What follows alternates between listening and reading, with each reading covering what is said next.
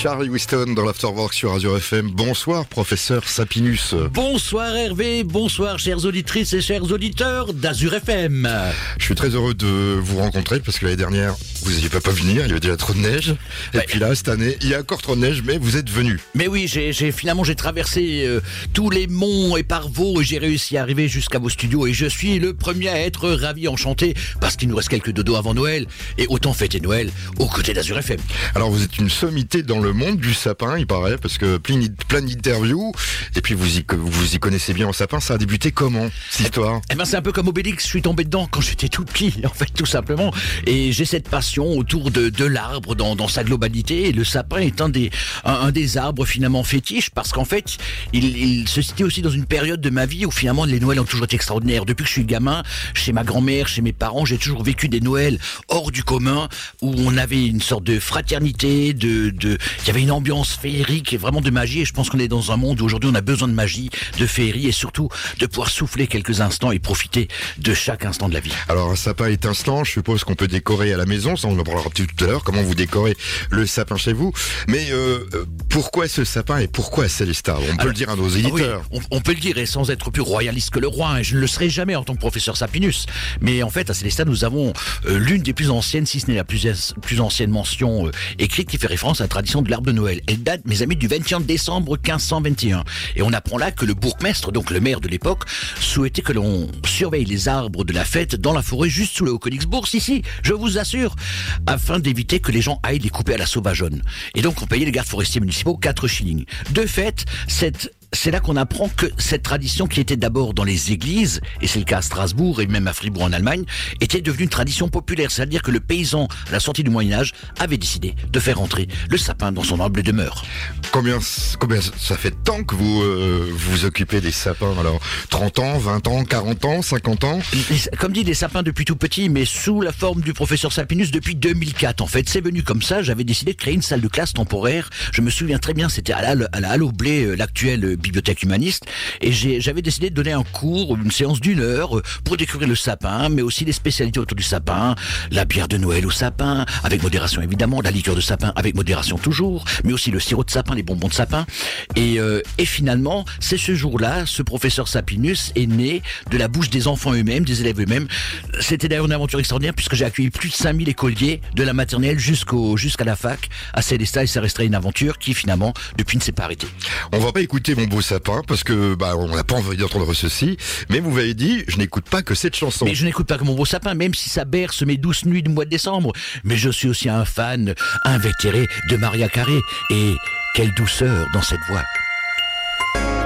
Eva, Monsieur Kenji Girac euh, sur Azure FM dans l'Afterwork, toujours avec le professeur Sapinus.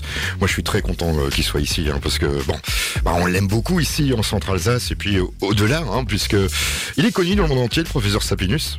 Oui, c'est pas faux, c'est pas faux. J'ai des amis un petit peu dans le monde entier et c'est d'ailleurs un vrai bonheur parce que ça me permet de partager leur tradition finalement aux quatre coins d'Europe. C'est un peu le thème de cette année d'ailleurs.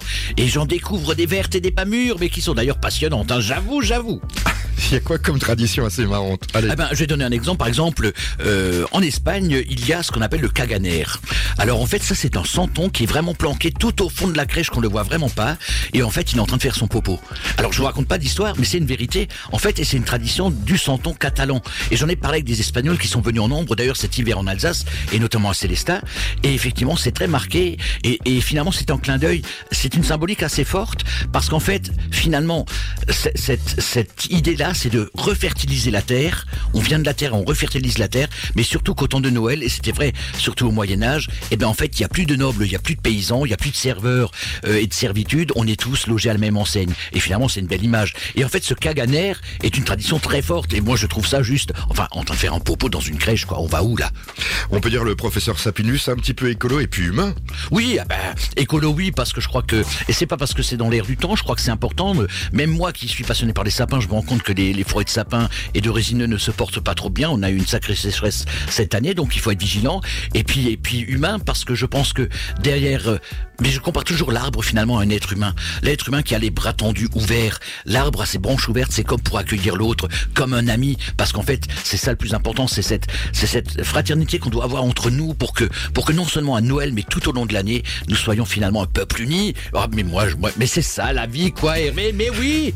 Et donc là, il va y avoir plein de choses euh, de prévues euh, bah, euh, tout au long de ces fêtes de Noël. euh. Alors on a déjà eu un, un beau programme bien dense, alors on jongle entre le verglas, la neige, la bouillie de la pluie. Mais, Mais- bon, on va y arriver, on va y arriver. Mais où est-ce qu'on va pouvoir vous rencontrer Si on a envie de vous rencontrer. Alors ce week-end, je serai, je serai sur Célestat. Alors ça, je, oui, oui, je, je, je, je m'enracine un peu ce week-end sur Célestat parce que nous sommes dans le dernier week-end de l'Avent, juste avant Noël. Hein. C'est ce week-end-là. Et puis forcément, je serai euh, à la salle Sainte-Barbe où je raconterai mes petites histoires, mais surtout, je passerai des bons moments avec vous. Venez un petit peu au chaud. Je crois qu'ils annoncent d'ailleurs euh, entre moins 6 et moins 10 degrés euh, pour ce week-end. Et lundi, on passe à 13 degrés. Mais où va la France? Où va la France? En finale? En finale Non, alors, je reviens à mes moutons. Excuse-moi, Hervé, je me lâche un peu, mais, mais non, effectivement, ce week-end, vous verrez. Et puis, je, je maintiens, mes amis, je vous le dis haut et fort ici, je maintiens la petite parade du sapin Noël dimanche à 15h au centre-ville de Célestat, parce que la finale avec la France, c'est en Qatar.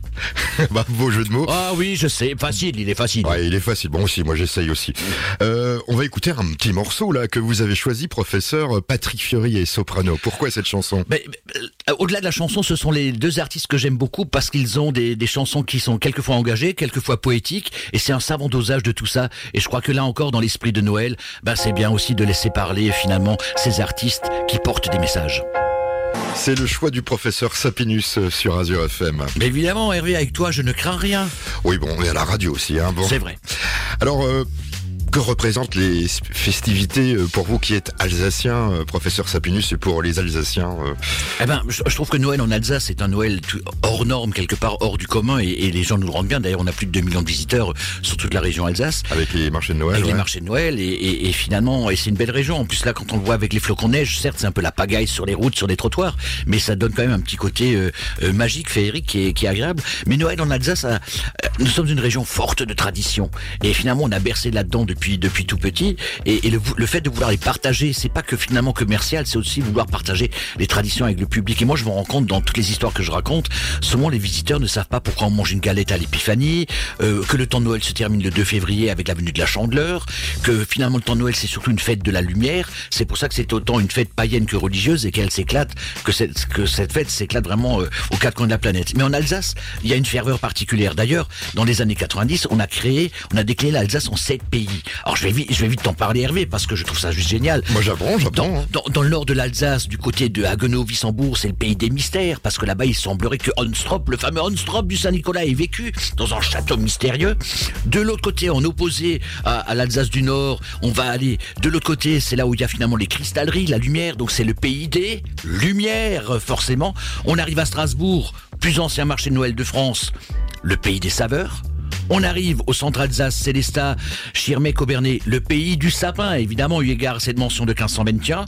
On va à Colmar, c'est le pays des étoiles, parce que quand on est sur les collines sous Vosgène au-dessus de Colmar, le ciel à Noël brille de mille étoiles. Ensuite, on va remonter jusqu'à jusqu'à un pays qui est juste isolé, qui se trouve à l'écomusée d'Alsace, et c'est le pays euh, des traditions euh, de Noël, euh, tout simplement.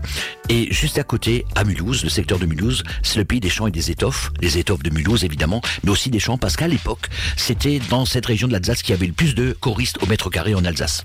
Moi j'apprends plein de choses euh, grâce euh, à notre professeur Sapinus. Et l'été, alors qu'est-ce qu'il fait le professeur Sapinus Il Eh prend ben, quelques, écoute, je vais, je, congés? vais, je vais le dévoiler maintenant. Je fais comme beaucoup d'Alsaciens de ma génération. Je suis, je suis à Rimini. Je suis à Rimini et de temps en temps je fais un crochet à Ibiza parce que bon, j'ai quelques amis là-bas aussi. Hein. Je veux dire, je suis pas juste une vieille branche. Hein. Je dirais de fil en aiguille, même hors hors Noël, quoi. Je m'éclate un peu. On va écouter euh, encore un petit morceau avant de se quitter et puis de se dire au revoir. On va reparler un petit peu des manifestations. Mais là, trois cafés gourmands. Alors, euh, il aime le café, il aime les, les bredelleux, hein, c'est ça. Je suis gourmand. euh, un petit café avec, c'est juste, c'est juste du bonheur. Et puis finalement, euh, on est là pour euh, penser à nos souvenirs, mais ces souvenirs qui nous aident à construire notre avenir. Les trois cafés gourmands dans l'Afterwork sur Azure FM, c'est notre dernière minute. Allez, avec le professeur Sapinus qui reviendra, j'en suis sûr, parce que il aime bien parler derrière un micro. On va parler de Célesta, hein, puisqu'on y est, euh, notre siège social est ici, même si on nous entend tout partout en Alsace, maintenant Azure FM. Qu'est-ce qu'on peut faire euh, en ce moment Les festivités euh? Bah, Les festivités vont, durer comme, comme dans beaucoup d'endroits, mais à Célesta jusqu'au 30 décembre. Donc je conseille vivement à nos visiteurs du secteur pour venir digérer tout ce qu'on va finalement avaler pendant ces jours de fête et venir faire un petit crochet. Il y a de très belles expositions. Je, je conseille vivement l'exposition qu'on a qu'on a déclinée à la bibliothèque humaniste euh, en accès libre sur à la fois les, les, les, les livres d'origine qui parlent des mentions célestadiennes et la tradition du sapin, mais aussi cette mise en scène des boules de Meisenthal. C'est une création magique de Camille Plein de Patrick Keller qui, qui travaille à mes côtés à la ville de Célestat euh, dans un écrin qui est juste génial, qui est la bibliothèque humaniste. Et allez voir parce que mettre en scène ces boules à travers des, des traditions européennes, c'est juste génial. J'invite aussi les gens à profiter finalement de, de ce magnifique centre-ville qui est, qui est Célestat aujourd'hui, avec ses commerces, avec ses activités.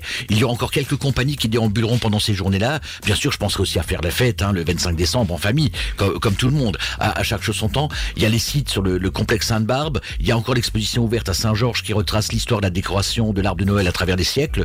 Non, il y a vraiment de quoi faire, mais je pense qu'il faut venir à Célestat en se disant, maintenant je vais faire ma petite balade digestive, je vais prendre le temps et surtout le temps de regarder, d'échanger, de discuter. Et si jamais on est trop fatigué, il y a toujours le petit train des commerçants, des vitrines de Célestat.